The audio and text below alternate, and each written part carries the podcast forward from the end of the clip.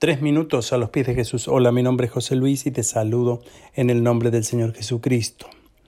Cuando nos enojamos, ocurre que probablemente, o en muchos de los casos, es por una injusticia, por alguna situación en la que en realidad estamos muy enojados porque no debería haber pasado como pasó.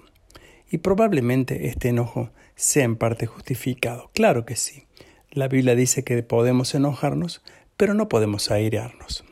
Ahora, ¿qué pasa cuando el enojo se instala en nuestra vida de tal manera que domina y maneja todos los aspectos nuestros? Es más, muchas veces descubrimos que a través del enojo podemos manipular, podemos manejar situaciones, podemos lograr lo que queremos y que los demás hagan lo que nosotros queremos y de esa manera utilizamos el enojo como una herramienta. Esto ocurre mucho en nosotros los seres humanos. Muchas veces caemos en esta gran tentación de manejar esto. Pero tenemos que saber que, si bien podemos enojarnos, claro que sí, tenemos que saber que el enojo puede ser una herramienta muy peligrosa si no te atendemos y nos damos cuenta. La Biblia dice que nosotros debemos abandonar todo enojo. ¿Por qué dice esto? Porque el enojo da lugar, en primer lugar, luego, si no lo sabemos frenar en su momento a la ira, a la malicia, a la calumnia y luego al lenguaje obsceno. Esto muchas veces pasa. Esto dice Colosenses 3, verso 8. Pero ahora abandonen también todo esto. Y se refiere concretamente al enojo. Cuando nosotros no sabemos manejar el enojo, o mejor dicho, cuando nosotros aprendemos a manejarnos con el enojo, nuestra vida se puede llegar a ser una vida muy desagradable.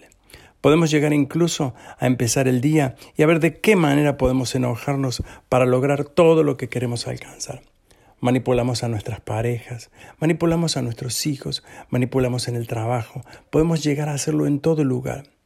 Amigos hermanos, yo quiero decirte en este día que abandonemos esto si realmente esto llega a dominar nuestra vida.